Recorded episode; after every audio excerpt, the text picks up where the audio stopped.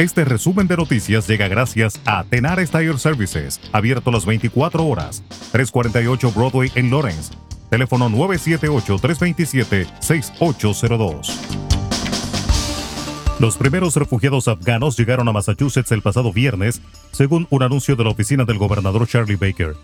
Según los datos del Departamento de Estado para el Programa de Asistencia y Colocación Afgana, obtenidos por prensa asociada, aproximadamente 900 evacuados serán trasladados a Massachusetts. Maine, Vermont y New Hampshire esperan cada uno 100 evacuados, Rhode Island espera 150 y Connecticut recibirá 310 refugiados. Se espera que lleguen más evacuados en las próximas semanas y meses. En otro orden, la administración Baker anunció los detalles el viernes sobre cómo pueden registrarse los aproximadamente 600.000 residentes de Massachusetts que ahora son elegibles para las vacunas de refuerzo contra el COVID. Las personas de los grupos aprobados para una tercera inyección de la vacuna Pfizer, o sea, personas mayores y personas en riesgo de COVID debido a afecciones médicas subyacentes o a su trabajo, pueden encontrar un lugar donde puedan recibir la vacuna en vaxfinder.mass.gov, dijo la administración. Cualquier persona que no pueda usar el sitio web puede llamar al 211 de lunes a viernes entre las 8.30 de la mañana y 6 de la tarde y los fines de semana entre las 9 de la mañana y 2 de la tarde.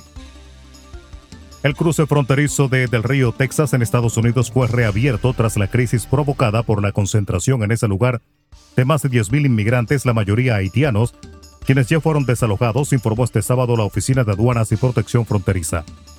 Ese punto de entrada desde México había permanecido cerrado desde el pasado 17 de septiembre ante la gran cantidad de migrantes que trataban de acceder a Estados Unidos y habían colapsado el acceso.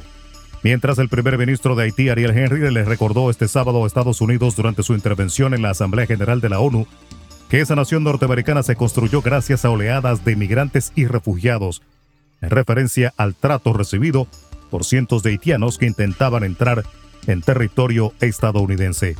Creemos que muchos países que hoy son prósperos se han construido a través de sucesivas oleadas de migrantes y refugiados, dijo Henry en un mensaje pregrabado con relación a las imágenes que trascendieron de la policía fronteriza estadounidense acosando a caballos refugiados haitianos que pretendían entrar a Estados Unidos a través de la frontera terrestre con México.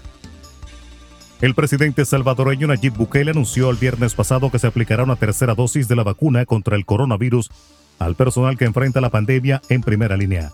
Explicó que los individuos que podrán recibir una tercera dosis son el personal de salud, maestros del sistema público y privado, personal de la Fuerza Armada, policías, bomberos, personal de protección civil y empleados de droguerías, farmacias y laboratorios.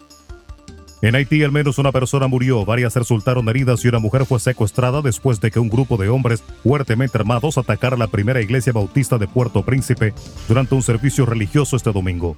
El diácono de la iglesia, Silner Lafayette, resultó muerto y su esposa fue secuestrada, destacaron medios locales en la capital haitiana. El templo se encuentra a pocos kilómetros del Palacio Nacional.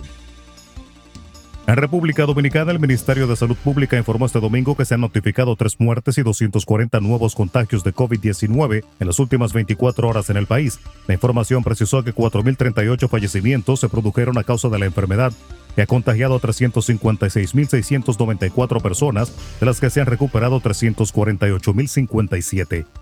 El boletín del ministerio indicó que se registran 4.839 casos activos y que en las últimas 24 horas se habían procesado 5.843 muestras. Y la jueza Iris Borges de la Oficina de Atención Permanente del Distrito Judicial reanudaría este lunes a las 9 de la mañana el conocimiento de la medida de coerción a 23 de los implicados en la supuesta red de lavado de activos y narcotráfico, supuestamente desmantelada mediante la Operación Falcón, Borges rechazó el pedido de recusación presentado por una parte de la defensa el pasado miércoles, pero la presentación de la magistrada al tribunal dependerá si la Cámara Penal de la Corte de Apelación de Santiago procede o no la recusación realizada por los abogados de los imputados, para lo cual tiene de tres a cinco días para decidir.